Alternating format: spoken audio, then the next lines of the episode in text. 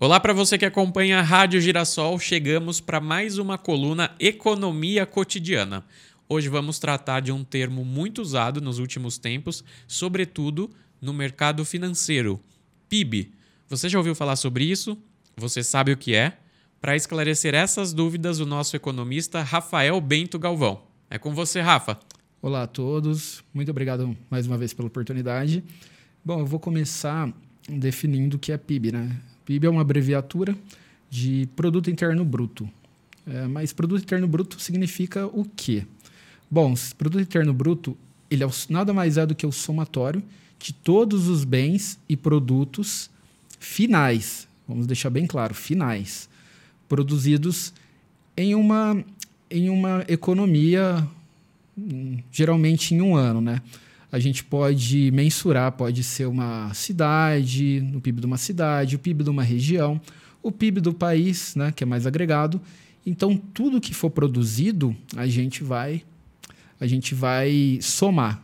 Pode ser qualquer produto final, de novo, ou serviço. Então, no caso, vamos, vamos dar um exemplo, uma, uma fabricante de automóvel. A gente não vai contar os produtos ali intermediários. Vai contar o somatório, que é o veículo, que já vai estar tá com pneu, já vai estar tá com vidro, já vai estar. Tá, então, é um produto final. Então, nada de que for intermediário vai entrar para essa conta. Então, mesma coisa um serviço que for prestado também. Se for um serviço como aluguel de carro, pode ser um aluguel de carro, um seguro, também vai, vai entrar nessa conta. Entre outros fatores, tudo que é produzido em determinada economia né? a gente denomina PIB. Nada mais é do que a geração de riqueza que um país é capaz de produzir ao longo de um ano, vamos, vamos dizer assim.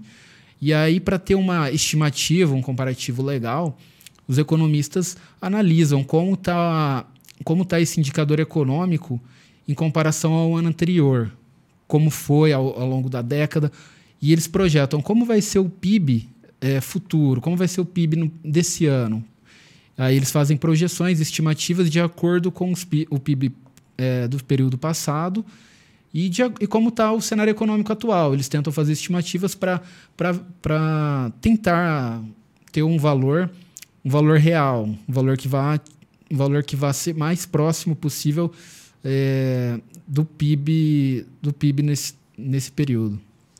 Muito bem.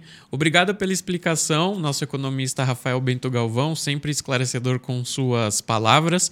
E esperamos vocês aqui na próxima coluna Economia Cotidiana. Até lá!